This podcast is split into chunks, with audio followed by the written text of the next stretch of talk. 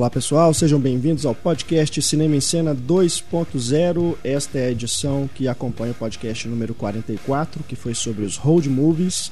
Eu sou Renato Silveira, editor-chefe do Cinema em Cena.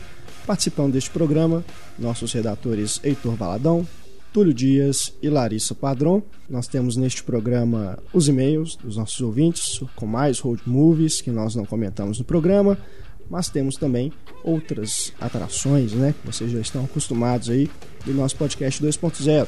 Temos os destaques da semana, nesta edição especial Comic Con San Diego. Só teve notícia de San Diego essa semana, né? Impressionante. Né, vamos fazer aqui uma apanhada aí do, dos principais anúncios lá da feira maior feira, maior convenção de quadrinhos do mundo. Temos também aqui a Patrulha Cinéfila com um absurdo que a rede Cinemark está cometendo no cinema de Uberlândia. Ô, oh, Rede Cinemark, sempre né? você. Que Temos evidências feia. fotográficas, inclusive. Vocês vão acompanhar aí na Patrulha Cinéfila de hoje.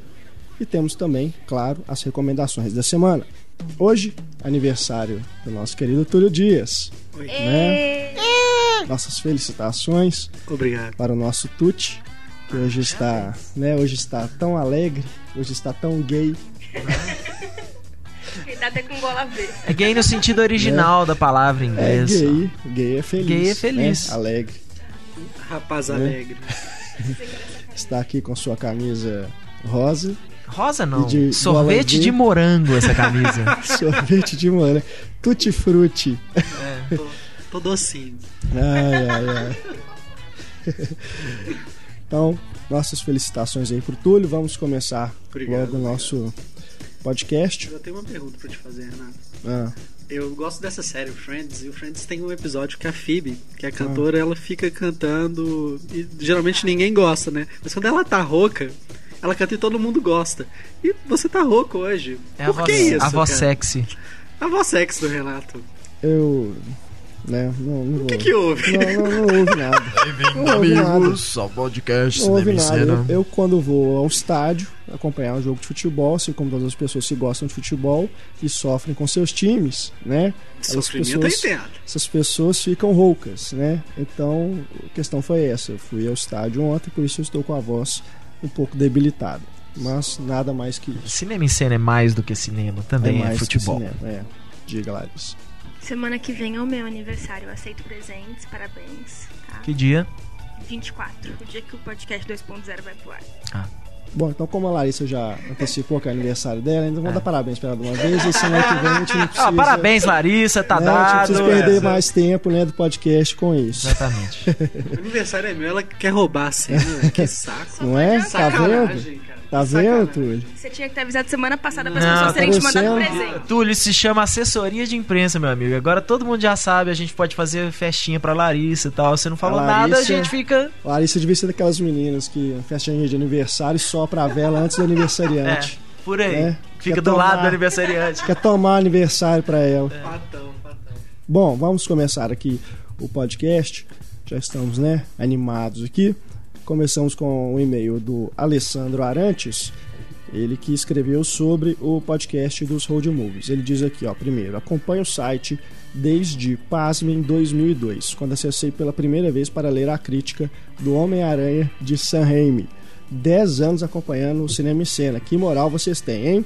Claro, nós somos o melhor site de cinema claro, do Brasil. É. nós, nós, devemos provavelmente é. ser um dos poucos que se mantém no ar, né? A quantidade de site que entra e sai do ar, assim, os caras nem falam nada. Mas obrigado demais, viu, Alessandro, Valeu, por Alessandro. estar conosco aí há 10 anos, né?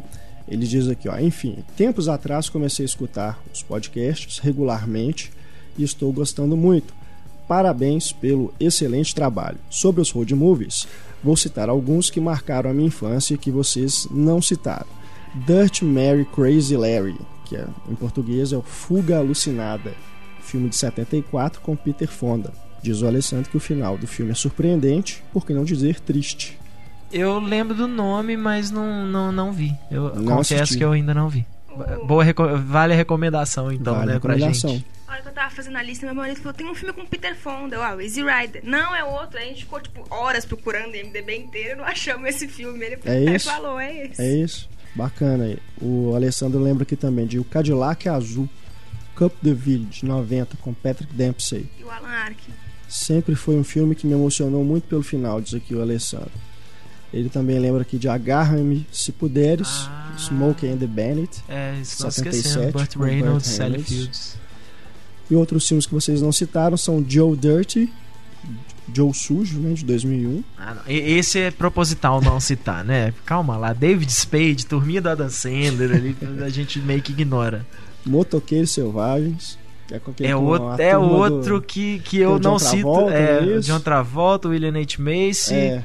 Tim Allen e Martin Lawrence. Esse também acho Esse que é meio filme, proposital a gente não citar. Esse filme eu lembro, na época eu falei que parecia um filme dos Trapalhões. É, é o que mais se assemelha. Trapalhões. Podia. Aí, é. tá vendo? Ó, perderam. Aí, eu falo, essas distribuidoras deviam pegar o Renato. Quando eles não sabem que nome dá pro, pro filme, pega o Renato aí que ele arruma um nome. Ai, ai. Pauline. Valeu, viu, Alessandro? E temos aqui também mais um e-mail agora do Edson Amorino Júnior. Ele diz aqui: lembrei de Wolf Creek, terror que passou dos cinemas brasileiros sobre mochileiros nas estradas da Austrália, bem legal mesmo. Se, eu, é, se eu não me engano, é um, com é um o Sam Washington antes da fama, né? É o Wolf Creek? É. Acho que é. Eu, eu vi quando passou no cinema, mas eu realmente, se ele estava no começo da carreira, não, não guardei o, o, rosto, né? E também aqui Em Busca do Vale Encantado.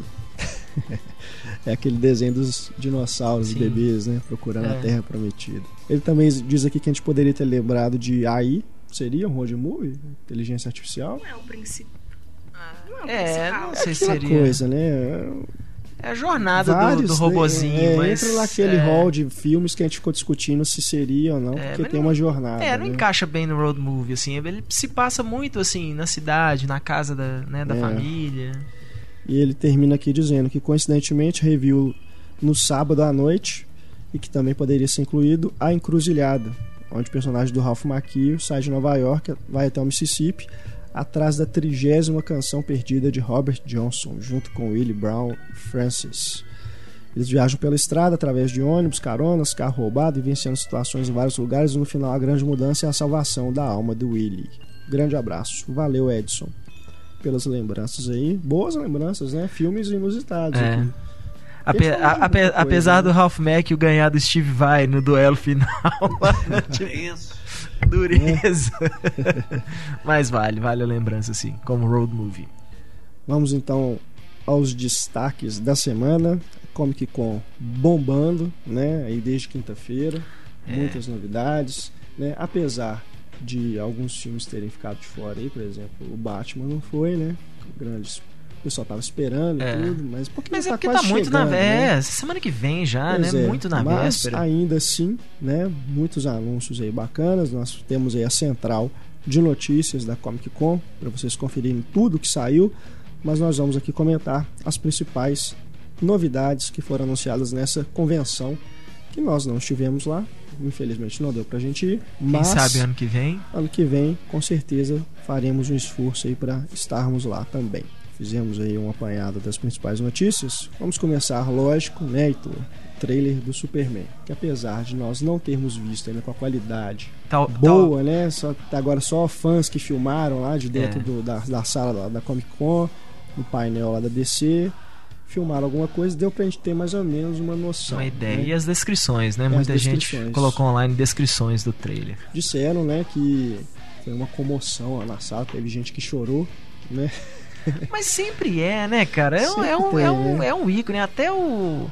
Quando eles passaram do Superman Returns também, assim, foi um sucesso teve, gigantesco. É. Esse tipo de coisa não tem jeito. Você tá você tá entregando ali pro, pro um fã um sonho, né? E, e eu acho que muito fã mais recente do, do de quadrinhos tal tá esperando para ver um filme do Superman que seja mais ação, mais mais estiloso, né? Assim, o Brian Singer é um, é um, cineasta muito clássico, né? E acho que o pessoal tá querendo ver uma coisa bem bem exagerada mesmo, uhum. assim, vamos dizer. E nada melhor, então, nada melhor que o, Zack Snyder. que o Zack Snyder. É, né? com certeza. Que, inclusive, gostei do que ele disse lá no, no é. painel, né? Que ele fez esse filme como se fosse o primeiro filme de Superman, né? Ou seja, ele está não está se baseando como foi o Brian Singer com o Superman Retorno, baseando-se nos filmes do, estrelados pelo Christopher Reeve, né? O primeiro dirigido pelo Richard Donner, uhum. e que eu achei muito bacana, é. É, já que é um reboot, já que está começando de novo, né? Com o certeza. personagem e tudo. então vamos fazer tudo diferente, tudo novo, né? Então eu até me deu, me, me acendeu mais assim a esperança de que pode sair alguma coisa bacana mesmo. Né? O que eu acho que vale no caso do Super-Homem um reboot, assim, não apenas que o filme que conta a origem dele é de 1978, né? 77, que foi a estreia. 78? Acho que 78. É. De qualquer forma, é...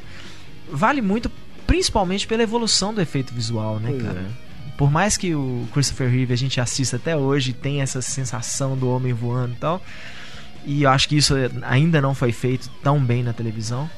Na televisão, desculpa. Ainda não foi tão bem feito nos cinemas como foi feito com, com o Donner, mas acho que agora, né, existe uma tecnologia que pode entregar uma coisa perto da, da perfeição mesmo, nessa coisa de efeito visual. Então acho que vale muito, muito a pena, nesse caso, uhum. um, um, reboot do. Pelo que você viu do, do trailer, né, nessas imagens aí uhum. que vazaram no YouTube, dá pra ter alguma noção assim? Olha, é, é aquele negócio que a gente sempre. que eu sempre falo do Zack Snyder. O, o Zack Snyder ele falha por. Vou botar entre aspas aí, por incompetência. Quando ele erra, ele erra porque ele erra porque ele não sabe. Porque toda entrevista que você vê com ele, toda vez que você vê ele falando do filme que ele está fazendo tal, você, vê que as intenções dele são sempre as melhores. Você, você entende o que, que ele está fazendo, assim, você concorda com a ideia dele, mas às vezes ele erra, né? Ah, seja no estilo visual, esse tipo de coisa. Andaram saindo entrevistas agora também com o Hans Zimmer, né, que foi recentemente anunciado como compositor da trilha sonora. E você vê que todo mundo ali parece que tá todo mundo meio na mesma página, né? O que eu acho muito legal que eles eles veneram o filme do Donner, eles veneram a trilha do John Williams, mas falam, olha, mas tá, aí a gente faz um filme que é completamente novo, tal, e bota a música do Super-Homem, tipo, é. ah, então o filme do Super-Homem era só a música, né? Nós nós vamos reaproveitar. Então tem muita coisa que você vê que, que, a, que, o coração dele está no mesmo lugar que a cabeça e isso é muito legal, dá, dá uma esperança bacana pro filme.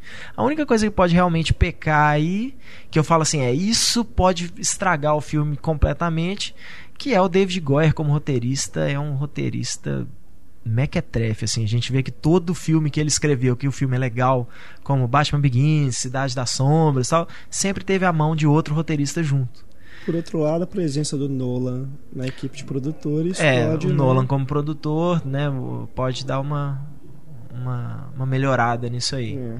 Porque os irmãos Nolan, eu acho que eles são bem, eh, como os americanos falam, são bem hands-on, assim. Nós estamos hum. produzindo isso aqui, nós estamos em cima o tempo todo e vamos encher o saco de todo mundo para sair do jeito que a gente gosta. É. Vamos então aguardar aí a liberação do trailer oficial, né? Vai sair junto com as cópias do Batman nos Estados Isso. Unidos. Vamos já agora dia 20. Passar aqui também, né? Então acredito que esta semana já deve é ter dia 20 internet. ou 27? Nos Estados Unidos dia 20, que ah, dia 20. Ah, né? que bom. Sexta-feira desta semana. Ah, certo. Então acredito que até sexta-feira, até o próximo fim de semana no máximo, o trailer já esteja oficialmente é, na internet. Né? Na, na, próxima sexta deve estar. Tá. É, vamos aguardar. Eu queria filmar a reação do Heitor assistindo o trailer. Vai, a não ser que o trailer saia aqui de manhã, né, no horário que eu estou aqui no cinema em cena. Acho muito difícil você conseguir, mas. Uma outra, só uma rapidinha aqui, uma outra Principalmente notícia. que eu não vou poder ficar pelado aqui na redação do Cinema em Cena e, e fazer. É. Só para complementar aqui que falamos do Superman, a DC e a Warner confirmaram aí que o Liga da Justiça está previsto para 2015, ou seja, o projeto está realmente caminhando aí para sair do papel, né? Vamos torcer, né? 2015 está longe, mas, mas vamos aguardar aí os próximos capítulos dessa grande novela que é o desenvolvimento de Liga da Justiça. Vamos falar agora da Marvel. Homem-Formiga finalmente confirmado. Finalmente. Né? Edgar Wright na direção. Eu achei bacana que ele inclusive já meio que deu uma tagline pro filme, né? Tipo, chutando bundas, é, mais um, um centímetro, centímetro, de cada, de cada vez. vez. Muito legal. Edgar Wright é um cara é, genial. Lá na Comic Con eles exibiram até já uma uma prévia, né, do que pode ser uma é, cena o, de ação, né? Um... É, o, ele, ele, ele, o Edgar Wright filmou um, um teste, né, assim, para mostrar exatamente para os executivos da Marvel o que, que ele estava pensando em termos de ação, esse tipo de coisa, e eles gostaram, né? Isso, isso foi bem legal. Porque aparentemente na Comic Con eles não chegaram a confirmar o, o filme teve a apresentação, o Edgar Wright fez tudo e tal, mas a, a, Marvel não confirmou data de estreia como ela fez com os outros filmes que ela está preparando. Então, mas depois no site da própria Marvel.com que eles colocaram, né, do mesmo jeito que eles colocaram as, aquelas artes dos títulos, eles uhum. colocaram pro Homem-Formiga também, confirmando o filme, mas o filme infelizmente ainda não tem data de estreia marcada. Mas dizem que o Edgar Wright começa, né, a, produção mesmo ativa do filme logo após ele terminar o The World's End, né, que é o uhum. terceiro filme da que ele tá fazendo com o Simon Pegg e o Nick Frost. Bacana, tomara que fique bem legal, né? É, a Marvel também aproveitou a Comic Con para anunciar aí, já os títulos oficiais do, dos próximos filmes do Capitão América do Thor. Capitão América, The Winter Soldier. Né? The Winter Soldier. É soldado o Soldado Invernal. Invernal. É. Essa história tem nos quadrinhos, né? Essa história é um tem nos é quadrinhos é e o primeiro filme já deixa a ponta. Quer dizer, não é que deixa a ponta solta, é aquele negócio que a gente fala, que foi Hitchcock que falava: se não tem corpo, não tem crime né? A gente vê a. Bom, não... para quem não lê os quadrinhos eu não vou entregar, mas quando você assistir assim em 2015, né? O Capitão América 2014. Em 2014, quando você assistir o Soldado Invernal, Capitão América Soldado Invernal, se lembra assim, olha, bem que o Heitor falou no, naquele podcast lá, se não tem crime, não, não tem corpo, não tem crime. Uhum. Porque o que a, o, a história do Soldado Invernal vai ser tá ligada a isso em relação ao primeiro filme. Entendi. E o Thor, Thor 2, vai se chamar Thor The Dark World. The Dark World, gostei do título. Tem alguma coisa nos quadrinhos sobre isso? Assim? Hum, não que eu me lembro. Eu tô um pouco desatualizado. É, o mundo sombrio, mundo né? sombrio, né? É, pelo que o pessoal tava falando, eles estavam querendo centrar mais esse filme em Asgard, né? E na, nas terras desconhecidas, naqueles outros planetas que ele menciona e tal. Tomara, então, né? É, deve Seria ser uma coisa bem mesmo. mais, imagino, bem mais épica do que o primeiro filme, que é uma coisa mais intimista ali com ele na Terra. O Thor 2, inclusive, que perdeu o vilão principal, né? O Mads Mikkelsen. Mads Mikkelsen saiu Abandonou da produção, porque né? ele vai fazer a série do Hannibal, né? É. O Hannibal Lecter. Não pôde, então, se comprometer com o Thor 2. Vamos ver quem eles vão anunciar aí, porque ele seria o principal vilão, né? Ele ganhou é, o Festival de Cannes agora, né? O prêmio de melhor Sim, ator. É esse ano, ele seria então um Parece grande o... né, nome aí do elenco para os vilões, né? Vamos ver quem que eles Parece vão anunciar. que o Loki vai ser dele. só o vilão por trás do vilão né, é. nesse próximo filme. Mas ele vai levar a Natalie Portman pra Asgard? Pois é. é deve ter alguma coisa. As, ou isso, ou então. Ou ele vai pra participação terra. pequena é. mesmo, né? Não sei. É, porque uma das coisas que falam é que com a saída da Perry Jenkins, a Natalie, Natalie Portman queria desistir do projeto, que foi, ela foi a É. principal pessoa assim que, que, que, que torceu ali, né, que queria a Perry Jenkins ali, parece que foi ela e quando com a saída da Perry Jenkins, ela falaram que ela ficou muito insatisfeita assim, que ela já nem queria voltar para continuação. Essa série do Hannibal também tirou o David Slade do Demolidor. O, O que- novo Demolidor, É. agora sem diretor, né? Tá. O que não chega a ser uma má notícia, né? Porque É, o David Slade não é um cara Não, bom eu digo até assim, os direitos vão acabar voltando para a Marvel. Tomara. Né? Que, que talvez seja a melhor Tomara. notícia relacionada a isso. Né?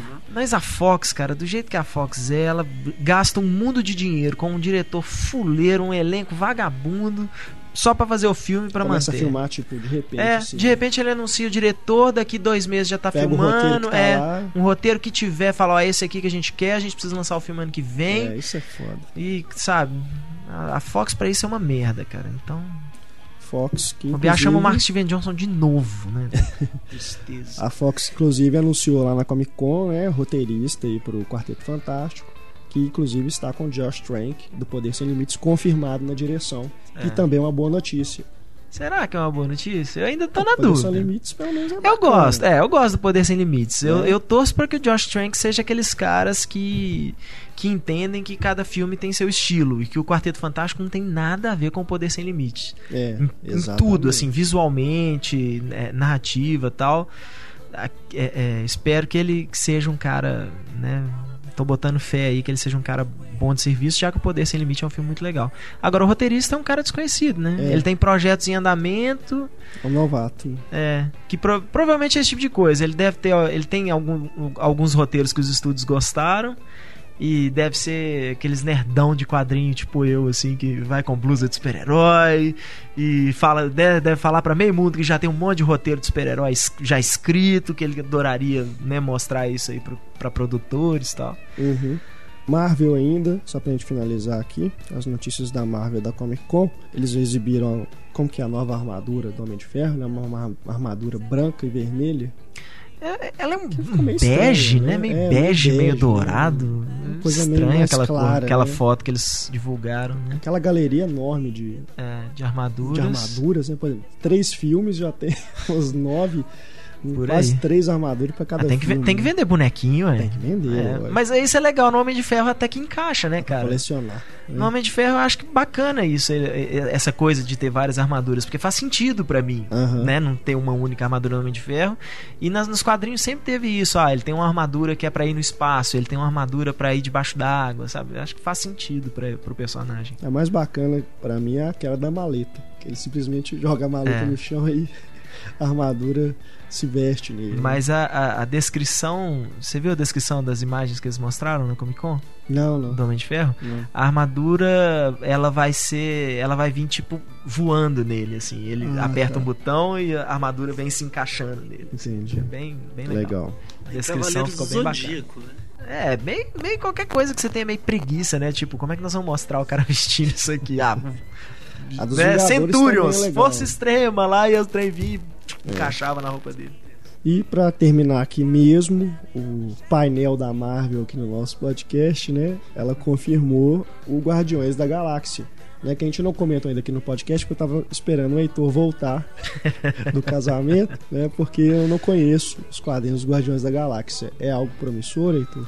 É promissor. É promissor no sentido. Olha, pode ser, pode vir a ser assim um novo Jornada nas Estrelas, um novo Guerra nas Estrelas. Espaço, é, mesmo, é né? bem histórias espaciais mesmo. E os personagens são estranhos, né? É... é... são personagens. Se eu não me engano, o único personagem que eu que eu, que eu lembro humanos, assim, assim, Não, não, são todos alienígenas. Mas o único que eu lembro, assim, foi um personagem que mudou muito através dos anos, é o Drax, o Destruidor, que ele participava daquelas histórias com Thanos, Adam Warlock, uhum. aquelas coisas. Que era um personagem muito legal, inclusive. Mas os Guardiões da, da Galáxia, eles apareceram pela primeira vez quando tinha o novo universo Marvel, há muitos anos atrás, que tinha personagens como Stigma. E foi uma coisa que não deu certo, né? Assim, o tal do novo universo durou muito pouco e foi cancelado e aí depois trouxeram né, alguns personagens de volta entre eles os Guardiões da Galáxia se eu não me engano numa minissérie em 2006 e essa minissérie foi bastante elogiada até Apesar de que eu acho que não tem atualmente. É, é, não tem um segmento forte aí nos quadrinhos dos Guardiões da Galáxia. Eu nem sei se eles têm uma revista mensal atualmente. Acho que eles saíram em minisséries. Mas é muito legal que aí a Marvel pode ter uma certa liberdade, né? De criar aquele universo ali sem se preocupar muito com cronologia, né? Com esse tipo uhum. de coisa. Eu vi aquela imagem conceitual que foi divulgada. Parece que tem um. um parece é um esquilo. É o Rocket Raccoon. E tem um bicho que parece uma árvore também. É, esse bicho eu não conheço, pra te falar a verdade. Não, não tende a ser algo mais pro público, público infantil, não? Por ter criaturas assim mais estranhas. Será que a Marvel não pode acabar indo por esse caminho?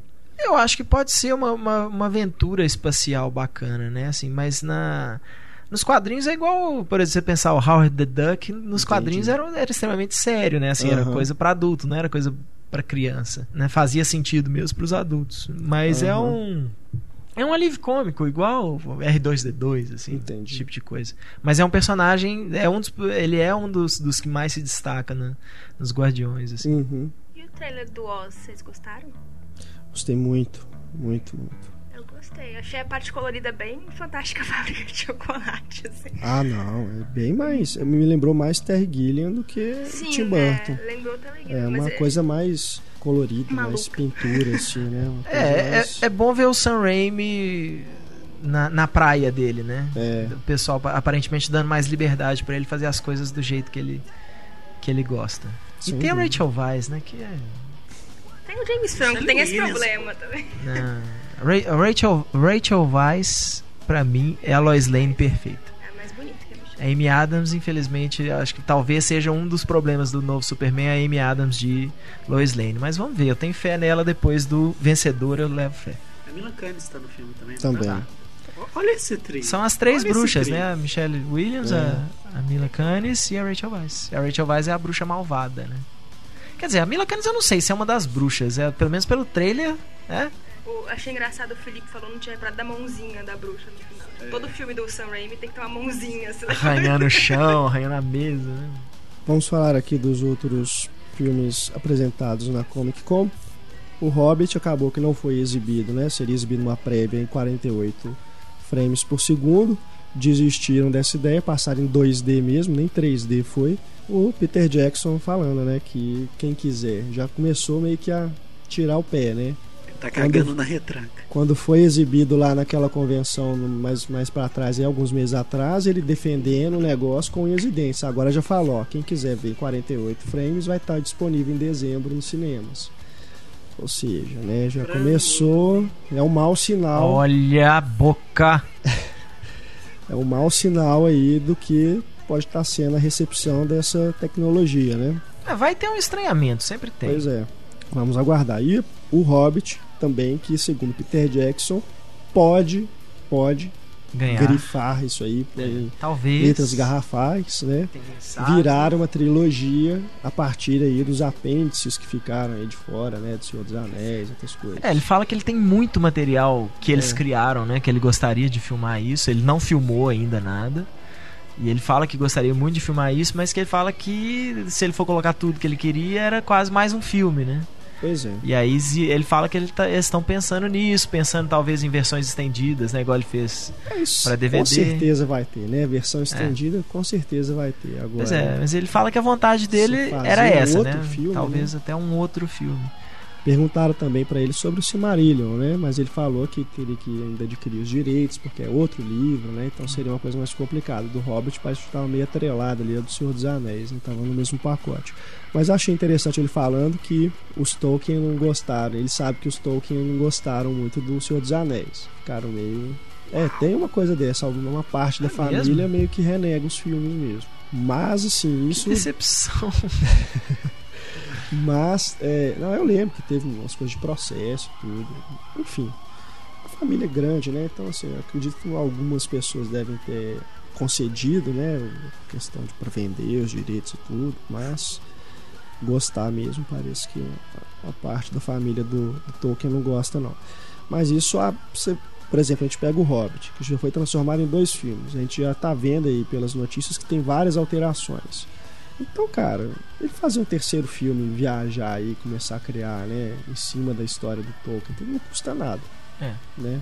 Porque eu acredito que você simplesmente pegar material que está no livro tentar transformar no filme, você vai ter que fazer uma mudança ali, porque. Com certeza. Apêndice é apêndice, não é uma é. narrativa que se complementa junto, né? É o que, é o que a gente sempre fala, né? Assim, no caso de um livro, né, que tem início, meio e fim, é mais complicado. Mas é o que a gente sempre fala de quadrinhos, essas coisas. O importante é. é. a essência do negócio. Exatamente. Se o Peter Jackson vai enfiar coisas no, no, no filme, né, que fazem sentido e respeitam a história, no final das contas, a, a, a historinha, assim ter, né, é, acontece as coisas que estão descritas no livro, não sei o quê, mas tem algumas vertentes aí que saem um pouco, para mim, pelo menos para mim, eu como fã de cinema e não tem menor problema. Eu acho até interessante para você ver as duas criaturas diferentes, né? Você ver o livro e ver o filme. Com certeza. Vamos aguardar então o Hobbit, que aliás, eu achei que inclusive ia aproveitar como cópia lançar mais algum trailer né? Não lançou, é não, não teve nenhum outro trailer, mas deve sair aí nas próximas semanas, eu acredito. Por falar em trilogia, né? Possíveis trilogias, o Tarantino voltou a falar aí sobre o Kill Bill 3, o possível Kill Bill 3. Ele tinha falado, né, que só depois de 10 anos, né, do, do segundo que ele ia realmente tentar fazer alguma coisa, ele manteve essa palavra, disse que ainda é um projeto em gestação, né? Não quis adiantar aí se realmente pode ser o próximo filme dele. O Tarantino foi lá na Comic Con para promover o Django. Inclusive achei interessante a declaração dele de que o Django e a mulher são os tataravós do Shaft. Eu acredito que é uma brincadeira dele, deve ter isso no filme, né? Mas foi realmente uma declaração curiosa. O nome dela é Brunhilda von Shaft. É? Deve ser por isso mesmo que fala. Né? E o Samuel Jackson, que fez o Shaft recente, né? O, é. o mais novo aí. Amigão, tá no filme chapa. também. O Del Toro, Guilherme Del Toro, disse aí que o Hellboy 3 pode acontecer, né? Em algum momento aí. Também fica a expectativa. E Gremlins 3, né, Heitor? Gremlins 3. Será que sai algum dia esse projeto que tem tanto tempo, né? Olha, eu, pre eu prefiro um Gremlins 3 do que uma refilmagem. Pois é, mas o que o Zack Galligan disse, né? Que os Gremlins em Londres e tal. É. Sei se. Ah, mas... ideia que, não, eu, eu, acho, eu acho interessante, mas não vejo sendo realizada hoje, não. Eles pegaram uma franquia que já tem tanto tempo, né? Que tá, ficou para trás aí, são considerados clássicos, né? Vamos dizer, clássicos dos anos 80, hum. né? Para fazer uma continuação com os Gremlins em Londres, eu não sei se a Warner realiza um projeto desse, não.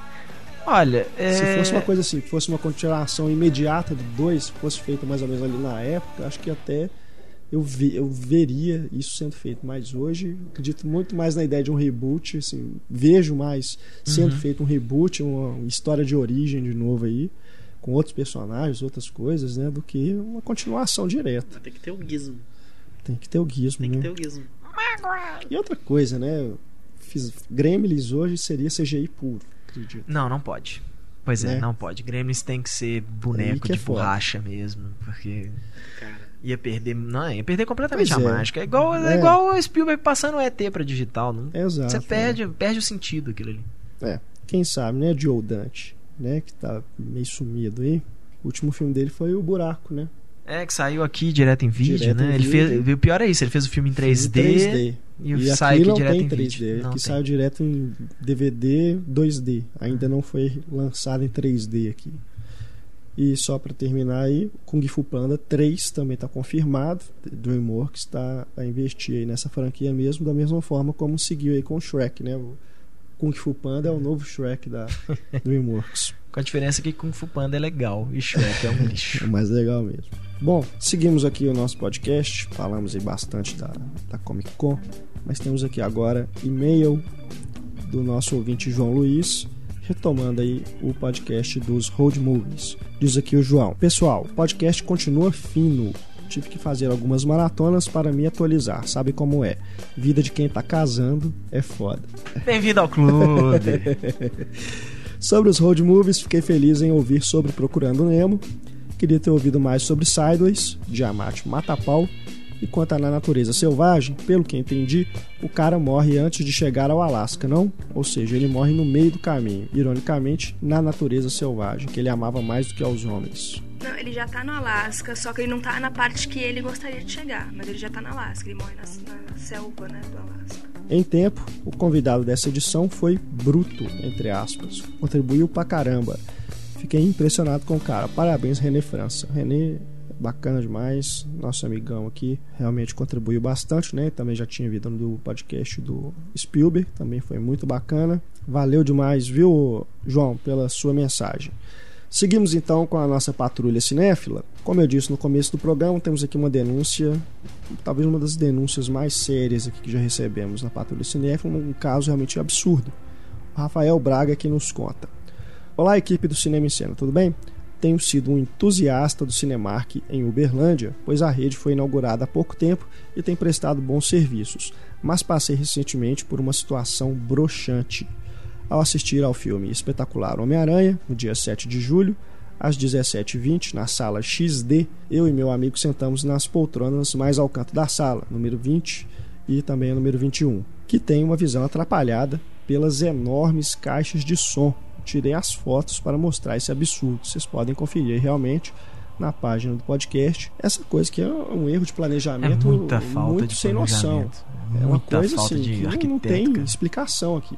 Você compra a poltrona, se você senta perto da parede, a caixa de som fica na sua frente. Tampa é. a parte da tela. Isso não tem condição isso rede Cinemark daqui do BH Shopping, numa das salas tem uma muretinha. Tem três cadeiras atrás de uma mureta. Tem a mureta e, e tem também. Ele, depois eles colocaram corrimões no, no meio do, do corredor. Se você senta naquela poltrona no meio do corredor mesmo, né? Se você deitar um pouquinho na cadeira, o corrimão fica na sua frente. Porque é alto, né? O, o cano lá que tem de ferro. Não, eles têm, eles é têm obrigação absurdo. de colocar corrimão, mas abaixo o corrimão. Baixo o corrimão, tá igual a Independência aqui, o estádio de Independência, né? Que foi recém-inaugurado aqui em Belo Horizonte. Quem senta na parte de cima, né? Na, na arquibancada superior, tem o, eles chamam de guarda-corpo, né? Que é pra pessoa não cair lá, em, cair lá em, em, cima dos outros na, na arquibancada de baixo. Se você ficar sentado, ver o jogo sentado, o negócio fica na sua frente. Né? Tá maior embrólio isso aí, eles não sabem se vão resolver, se vão trocar aquilo ali, mas é realmente um absurdo. Continuando aqui, só o e-mail do Rafael, ainda sobre esse problema lá do Cinemark de Uberlândia. Ele diz aqui, ó, comprei os ingressos nas máquinas de autoatendimento nenhuma informação é dada sobre esse problema. Além disso, o preço do ingresso não tem desconto, como se costuma fazer em estádios de futebol e shows que disponibilizam lugares com visão parcial. É exatamente o que acontece aqui na Independência. Os ingressos lá em cima são mais baratos e eles têm que ir né, especificar no ingresso que a visão é parcial. Deu vontade de sair da sala e pedir o dinheiro de volta, mas eu preferi aguardar meia hora de filme para mudar de poltrona, tendo a certeza de que não ocuparia o lugar de ninguém. A sala estava bem lotada. Vou entrar em contato com o PROCON da cidade para que eles tomem alguma medida em relação a essa falta de respeito ao consumidor. Também irei entrar em contato com o Cinemark. No entanto, enquanto isso, peço gentilmente que vocês não recomendem a compra dos ingressos nas poltronas 20 e 21 na sala XD da rede Cinemark do Uberlândia Shopping. Muito obrigado, continue bom trabalho. Então está aí, não recomendamos. Então você que mora em Uberlândia ou que vai passar por Uberlândia, né, quer conhecer a sala XD, não compre então poltronas que estão na, na lateral da, da sala, e porque você é vai isso, estar com a né? caixa de som na sua frente. E o pior é isso, né, cara? Sala XD ainda, que eles falam Pois que é é. a sala especial, né? Caprichada e tal, e tem uma bosta dessa. ou embute a caixa de som, né? Ou então põe de uma forma que não vai atrapalhar, que parece aquelas coisas é o IMAX genérico, né? Que um, elei- um ouvinte nos contou desse caso, acho que se não me engano no Acre. É, pegam salas que não são preparadas para isso, né? A sala de Cinemark eles botam essa tela gigante, se bobear a sala nem estava planejada para ser dessa forma e coloca porque a tela realmente é maior, ocupa a parede inteira, então a, caixa de som fica lá na sua frente. É realmente um dos casos mais absurdos que eu já vi sobre, sobre cinema. As fotos estão aí para vocês verem, né? Não, e não Tem, tem esse então. de vender com avisando que é visão parcial. O cinema não tem que ter visão parcial. Coloca. É, não tem que Não ter. vende já- os ingressos dessa não tem, cadeira. é, Se é não um planejou absurdo direito isso. é um problema, É. não vende esses Não ingressos. tem que vender. Exato. E reclama com a administração do shopping também. É, reclama com todos os, né, todos os canais que você puder aí, Rafael, porque realmente é um absurdo dos absurdos isso. Quem sabe você não ganha os ingressos grátis. Seguindo aqui com a patrulha, temos agora o Ricardo Crestoni. Olá, Cinema em Cena. Na última Patrulha Cinéfila, um ouvinte compartilhou suas agruras em Jaboticabal. Pois bem, vem de lá a história do cinema mais bizarra que eu já ouvi. Aconteceu com uma amiga da minha irmã, quando as duas moravam lá. No único shopping da cidade tinha um cinema pequeno, mas limpinho e honesto. Essa amiga assistia a um filme ali quando de repente parou a projeção. As luzes se acenderam e entrou uma funcionária. Ela disse: Oi, por acaso algum de vocês é dono do Gol Azul placa ABC 1234, né? Uma placa fictícia aqui. O sujeito se levantou e disse: Sou eu. Você que parou o carro na viela aqui do lado? Isso mesmo. Então você pode tirar o carro dali um instante? Tem um caminhão lá que não consegue passar. Que Ai meu Deus. Aí o cara saiu, foi lá, tirou o carro e voltou. Esperaram É, o é eu esperaram- perguntar.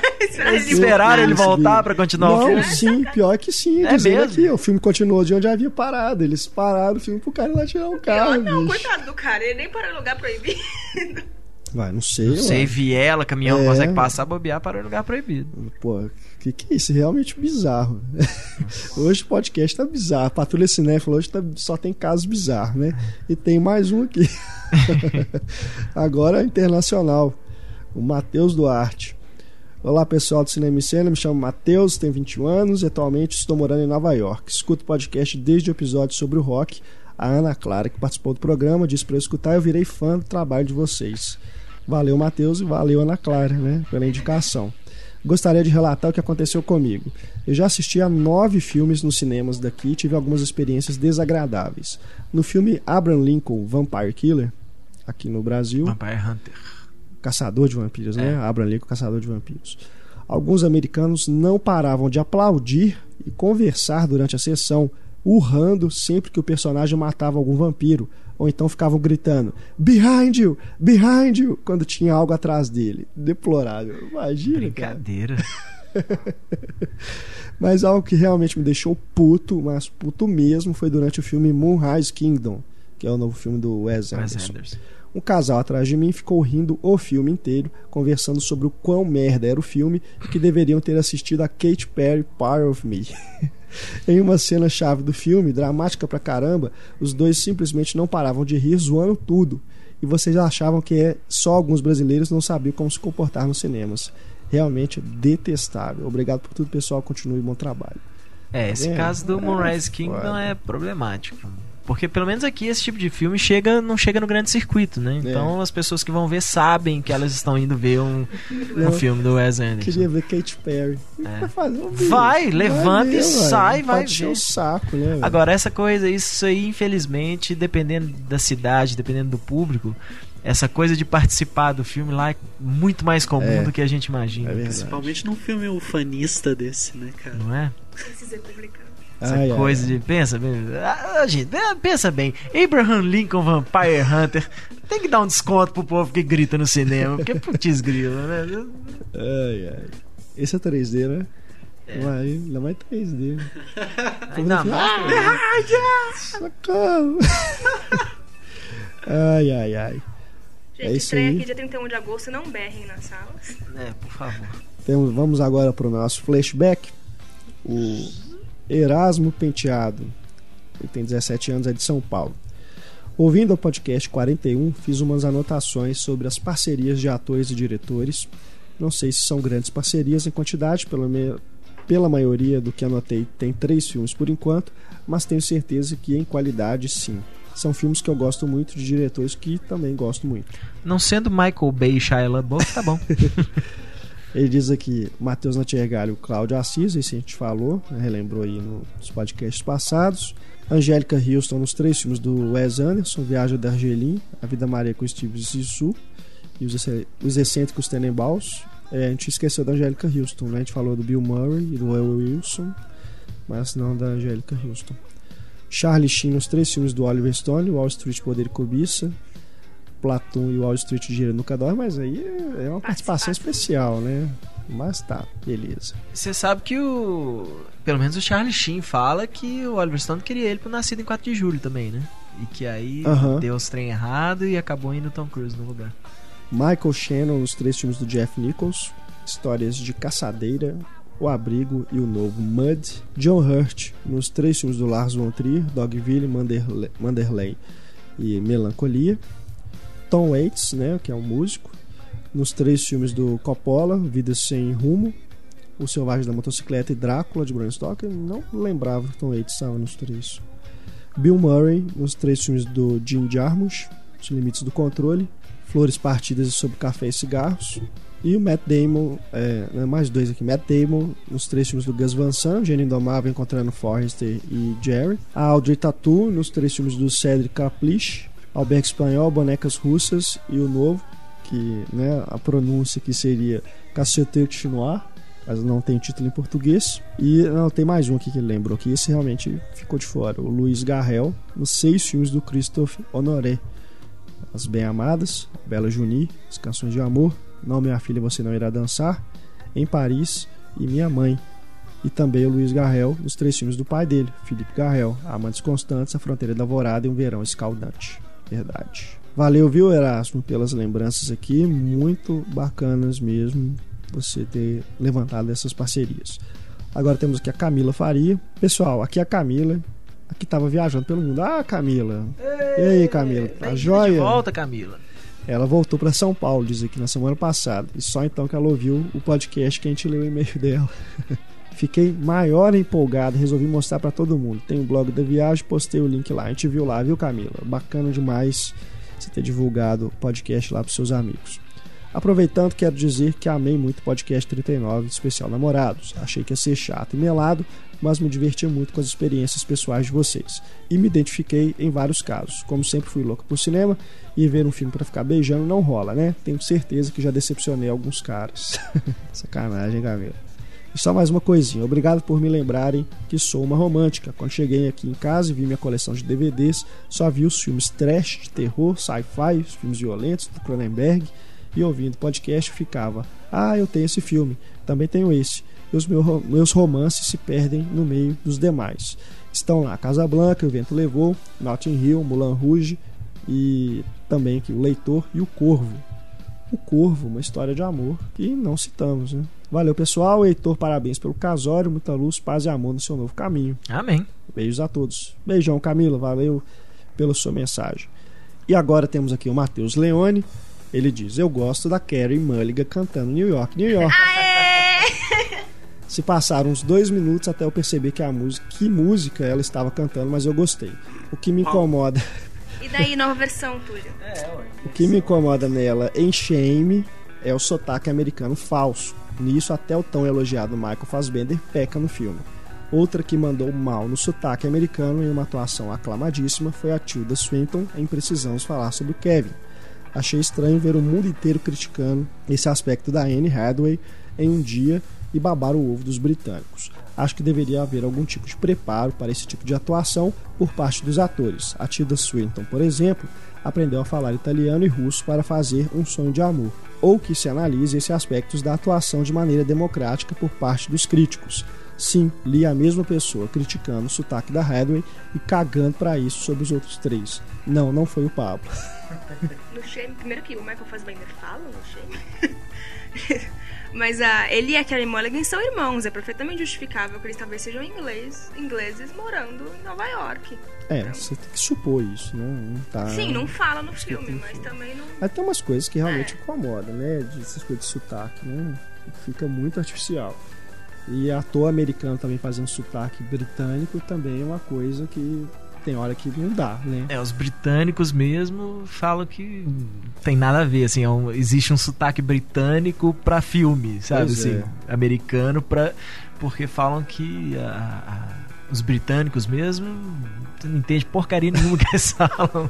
Você pensar em inglês, mas é mesmo, você olhar, é, você assistir os filmes ver, ingleses, são realmente a, a pronúncia né? é completamente diferente dos é filmes, é até complicado. que os filmes americanos que ingleses trabalham o sotaque desse você nota que eles parece que dão uma segurada no sotaque, ali tentam tirar um pouco do sotaque para ficar mais fácil para as pessoas da língua inglesa entenderem. Verdade. Ah, mas seria a mesma coisa que a gente tentar imitar português de Portugal. não ficaria igual. português de Portugal não, é. não é difícil. Ficaria dessa forma, maneira de falar. Isso é italiano? É, eu nunca consigo. É, deixa pra lá. Matheus, muito obrigado pelo seu e-mail. Chegamos então a resposta do diálogo misterioso. Né? O nosso sorteio aqui dos DVDs, para você que participou da promoção. A resposta, vamos ouvir agora. You know, I once knew this girl, Doreen. Good looking girl. Looked just like a Jaguar. Only she was a truck. You know, I used to crash into her just so I could spoke to her. What are you talking about? I don't know. Esse diálogo, que é de uma animação, então quem só assistiu ao filme dublado provavelmente errou. Uá, uá, uá. É do filme Carros, que inclusive entraria como road movie. Entraria. Né? Carros, temos aí o um diálogo do Mate com o Relâmpago McQueen, ou Lightning McQueen, né? já que estamos falando no original. Esse nós também tivemos pessoas que erraram, né? mas a maioria, como sempre, acertou. Fizemos aqui então o sorteio. Vamos ver aqui o resultado. O primeiro sorteado vai faturar o DVD do Thelma e Louise, número 22. A lista está aí para vocês conferirem na página do podcast. Número 22 é o Otávio Ugar. Parabéns, Otávio. Você leva então o DVD do Thelma e Louise. Temos aqui agora o segundo sorteado, número 20, pertinho ali. Anderson L. Nascimento. Fatura Coração Selvagem, filme do David Lynch, DVD. Parabéns, Anderson. E o terceiro sorteado é o número 15. Uai, hoje saiu tudo pertinho. Fatura o DVD de Estrada da Morte, o Alexandre Buenaga. Parabéns, Alexandre. Você fatura aí o DVD. Parabéns a todos que ganharam. Parabéns a todos que acertaram. Peço a vocês que foram sorteados que enviem para a gente um e-mail no cinema@cinemicena.com.br com o endereço completo de vocês para a gente poder enviar o brinde aí, o prêmio para vocês, tá bom? Na quinta-feira, na edição 45, mais um desafio com novos prêmios no nosso diálogo misterioso. Seguindo aqui agora com mais um e-mail do podcast Road Movies, o Thiago Soares Moreno diz aqui, ó. Olá, gostei muito desse podcast, pois os road movies são um terreno vasto de filmes interessantes. Além dos citados no podcast, me recordei de Eu, Eu Mesmo e Irene, é, é. que também é do, dos irmãos Farelli que fizeram o Debbie Lloyd, que a gente citou. Borá, Borá, se a gente, a gente até comentou do Borá, né, antes do é podcast. É mesmo, a gente tinha lembrado dele. É. Só não foi pra gravação, né? O livro de Eli, Eli, né, com Denzel Washington. É, esse realmente. Por uma boa briga, que de certa forma Sim. possui sua parte road. Tem, tem mesmo. A viagem deles até Las Vegas, né? Onde é. eles vão lutar o uhum. Woody Harrison e o Antônio Bandeiras. Isso. Mas o filme que eu indicaria mesmo é um que eu vi há poucos dias, chamado Mamute, com Gerard Depardieu. Se enquadra perfeitamente nesse perfil, pois há uma evolução do personagem quando ele parte para sua jornada em busca de seus ex-empregadores para conseguir documentos para se aposentar bizarro e meio surrealista, vale pela atuação do Depardieu. Bacana, eu não, não vi ainda o Mamute, realmente já me recomendaram esse filme. Bacana, vale pela lembrança, Thiago.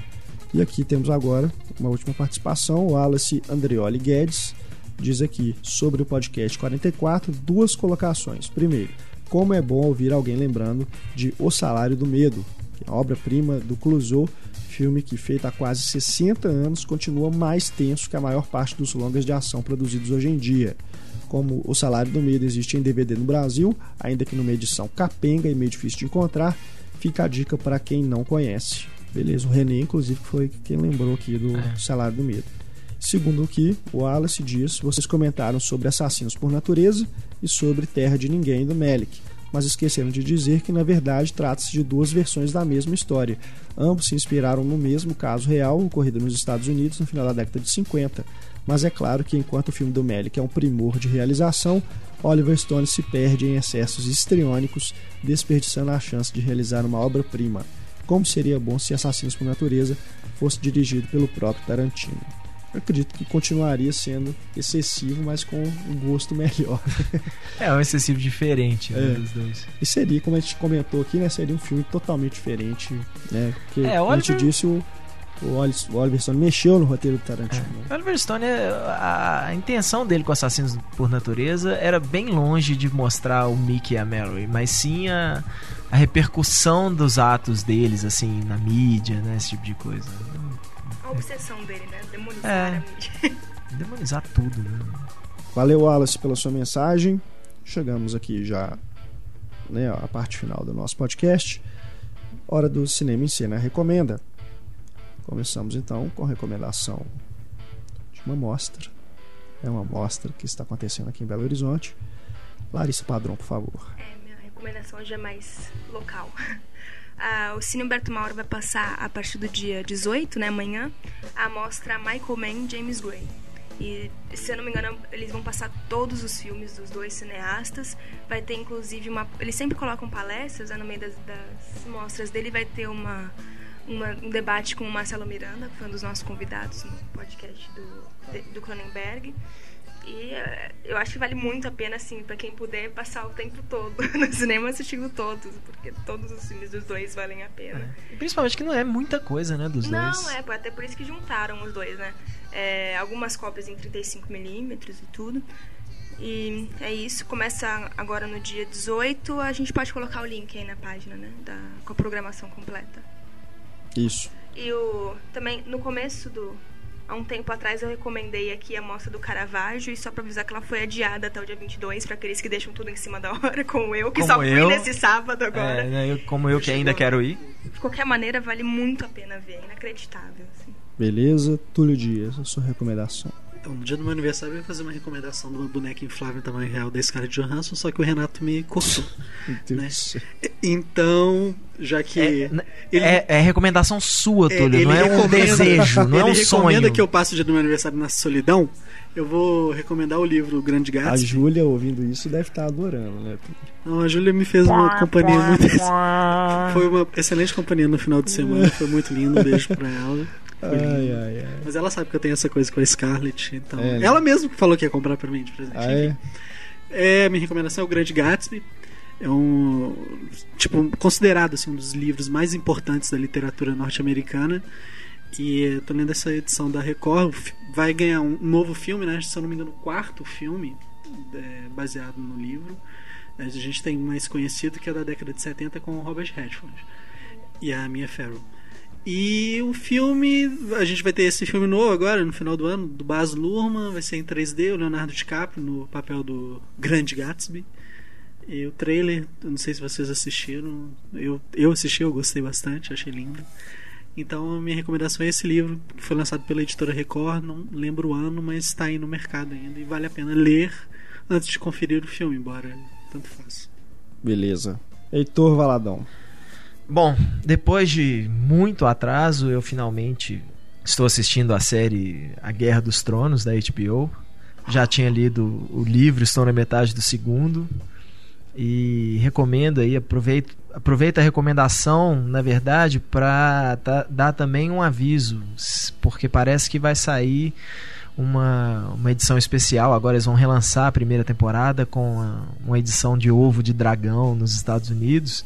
Sensacional. É, e Nos já Estados lembrando. Unidos e no Reino Unido também. No Reino Unido também. Mas já lembrando que a versão americana tem legendas em português. Sim, sim. Né? Português do Brasil mesmo. Eu não, não me lembro do áudio, eu acho que áudio não.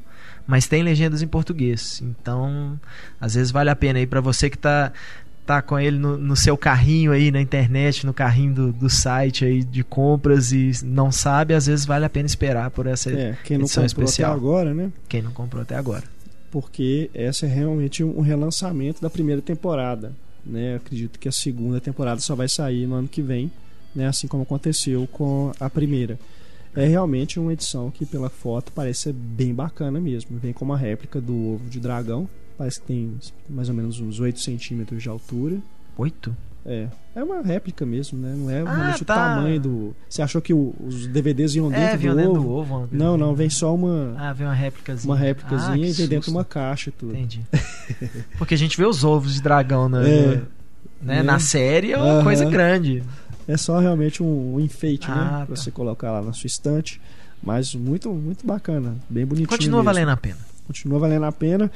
Tá, eu não, não, não sei os valores aqui de cabeça, mas já a pré-venda já está aí aberta, né? Quem quiser encomendar só vai ser debitado no cartão quando realmente for lançado, se não me engano, é 14 de novembro. Né? Então, quem, quem curte aí Game of Thrones, uma boa dica mesmo do é Heitor. É tão mágico quando a gente faz uma compra e ela só é debitada quando o produto é lançado, não é? É, o correto, né? Chama pré-venda, é a coisa certa. Na uhum. verdade, isso é lei, né? O cara não pode te cobrar uma coisa para falar assim, eu vou te entregar daqui três meses, né? É. No caso aí do Game of Thrones, quase mais de quatro meses, né? É. é quando você esquece que você tem aquele gasto. Não é tão mágico assim, não. Bom, a minha recomendação para fechar aqui o nosso quadro também é um Blu-ray importado, Sucker Punch filme do Zack Snyder, nós falamos do Zack Snyder no começo do programa, do Superman. O Blu-ray duplo, que aqui no Brasil é simples, que nos Estados Unidos é, tem a versão de cinema e a versão estendida, e aqui no Brasil só tem a versão de cinema, que é um. não dá para entender porque os dois discos, as duas versões estão legendadas em português. O que é mais bizarro ainda, que no Brasil. Brasileiras. A, a versão estendida ela conta com aquele extra que é fantástico, que é o Maximum Movie Mode que você assiste ao filme com o vídeo do Zack Snyder comentando e mostrando, né, explicando como é que foi feita a cena, contando uhum. algumas curiosidades sobre a história e tudo, e ao mesmo tempo aparecendo é, do lado assim, né, meio que a tela dividida, as imagens dos bastidores mesmo, né? Com é aquela uma... cena você, sendo feita e você vendo o resultado final mesmo é, tempo. É a versão anabolizada dos comentários em áudio, Isso. né? Bem é muito interessante. Eu vi a versão estendida finalmente tem alguma coisa a mais, o filme fica um pouco mais redondo. Mas ainda assim tem aqueles problemas que me incomodaram quando eu vi no cinema. Que é aquela coisa, depois de certo ponto do filme, parece que ele meio que nem não sabe o que ele está querendo contar ali no final, no final das contas, né? Porque ah, tanta eu gosto referência. Eu gosto também, cara, mas tem umas coisas que ele começa a viajar demais, né? naquele negócio da, da, das camadas ali, né? Você não sabe mais o que ele está querendo, enfim, vira uma, uma bagunça ali, mais ou menos. Mas tem uma cena dela com o John Hamm, né, a Emily Brown, faz uhum. a Baby Doll, ela conversando com o John Hamm, uma cena que não está no cinema, e é uma versão também daquela cena dos créditos dos números de dança, né, que só no, a gente só viu uma parte assim durante os créditos finais. Essa cena ela foi incorporada ah, mais ou menos no começo do filme ali quando a, eles estão apresentando, né, o bordel ali, né, como que funciona, aquelas apresentações, os números musicais ali, tudo. Não tem nada assim demais assim que acrescentado, são cerca de 17 minutos a mais, mas nem parece que tem tanta coisa assim a mais no filme. Mas é interessante, é, fica a recomendação. O Blu-ray é, importado nem, nem é tão caro assim, já, já tem mais. Não, tem quase um ano, né? Já não tem mais de um ano que saiu. Foi ano passado que saiu, então já está em preço de catálogo, você encontra barato aí nas Amazons da vida. Você mencionou. Você mencionou o John Hamm agora, é, eu me lembrei de duas coisas. A primeira é uma bobagem só, eu tava assistindo, finalmente assistindo aquela série Ellie McBeal, do advogadozinho. No primeiro episódio, que não é o episódio piloto, assustadoramente a Fox não incluiu na, na primeira temporada da, da série o episódio piloto de Ellie McBeal. Mas tem o John Hamm fazendo uma figuração, assim, figuração mesmo. Ah, Elas é? falam assim: ah, por exemplo, veja aquele cara, aquele cara bonitão ali. Uhum. Aí mostra o John Hamm. ele não tem nenhuma fala, assim, uhum. mostra ele de longe só. Uhum. Muito legal. A segunda coisa é uma pergunta para os. Já que estamos num clima Comic Con e Superman, essas coisas. Eu tenho o Carlos Quintão, que é um, um, um amigo do Cinema em Cena, mas que nunca veio no podcast porque ele é um imbecil. Mas é, a gente é. concorda numa coisa que é muito legal. O, a gente tem certeza que de alguma forma o Lex Luthor vai aparecer no Superman. Que, eles que a Warner está mantendo isso em segredo, conseguindo manter isso em segredo. Talvez até seja igual aos Vingadores. Na última semana antes do lançamento, filma uma cena e joga depois que alguma coisa. E eu tô meio com uma pontinha de esperança de que o Lex Luthor vai ser o John Hamm. Seria um todo mundo falava, a, todo mundo falava do, do John Hamm como super-homem, né, uma versão meio retrô assim e tal. Mas eu tenho essa pontinha de esperança do John Hamm, né, ser o Lex Luthor do Zack Snyder por por já ter trabalhado com o Zack Snyder uhum. aí no, no Sucker Punch. É mesmo, pode ser. É possível. Perfeitamente possível. Não é? Porque afinal, essa coisa. O Lex Luthor, um Lex Luthor pra nova geração não pode ser simplesmente aquela coisa que ele foi nos filmes do Donner e do Brian Singer. Né? Tem que ser uma coisa mais, mais apelativa pro, pro novo público. É. Eu acho que o, o, John Hamm realmente, eu lembro que antes do Henry Cavill ser escalado, né? Ele surgia aí, é. o nome dele circulava aí, né? Como era, possível era, intérprete. Era possível, mais. Assim, era coisa de fã, é, né? Era mais coisa de né? fã, né? Mas o e ele fez um curta para aquele site Funny or Die, que ele faz o Lex Luthor. Ah, tá, tá, com a touca de natação ridícula pra tentar é. fazer ele careca, assim, mas tá. É, uhum. é, bem divertido. O curta é muito legal. Uhum. Bom, chegamos então ao final do nosso podcast 2.0, edição número 44. Antes de irmos embora, Túlio Dias e a música de encerramento. Então, a música ia ser o Parabéns, né? Só que o Alvin foi embora. É, tem essa. A gente comentou, no, acho que foi na edição passada, do Alexandre Arra. E ele fez esse filme alta tensão. E numa das cenas do filme tem Newborn, que é uma música incrível do Muse. Sabe? A música tá no segundo disco, o Origin of Symmetry. E cara, ela tem aproveitando ainda nesse clima aí do dia do rock, ela tem uma das riffs mais marcantes assim. Aquela coisa que você começa num pianinho meio Harry Potter, aí de repente começa a pressão. É muito bom aquilo, cara. É coisa para você A música se a chama Newborn. Newborn. É, hoje é seu aniversário. Né, exatamente. Muse é sua banda favorita. Segunda banda, Segunda Silverchair, Silverchair é favorita, Silverchair é da vida. Mas tamo aí. Eu ia falar Tudo do bem. Survival, que Você é a música tem direito. Eu tenho direito, eu tenho direito. Ah, então coloca duas aí. Tem o Survival, do, que também é do Não. Music, que é trilha sonora das Olimpíadas. Não, é só Newborn. Tá bom, deixa só. Valeu, Túlio, pela recomendação aí da música de encerramento do nosso podcast. Muito obrigado à presença do Túlio, do Heitor, da Larissa. Agradecendo também a audiência de vocês, nossos queridos ouvintes, é claro. E deixando aí nossos canais de contato para você que quiser mandar mensagens pra gente. Nosso e-mail é o cinema@cinemicena.com.br, nosso Twitter arroba cinemicena, nosso Facebook facebook.com barra cinemicena. Eu sou Renato Silveira, editor-chefe do Cinema em Cena. Aguardamos vocês então no podcast 45 que vai ao ar na quinta-feira. Um grande abraço, galera. Tchau.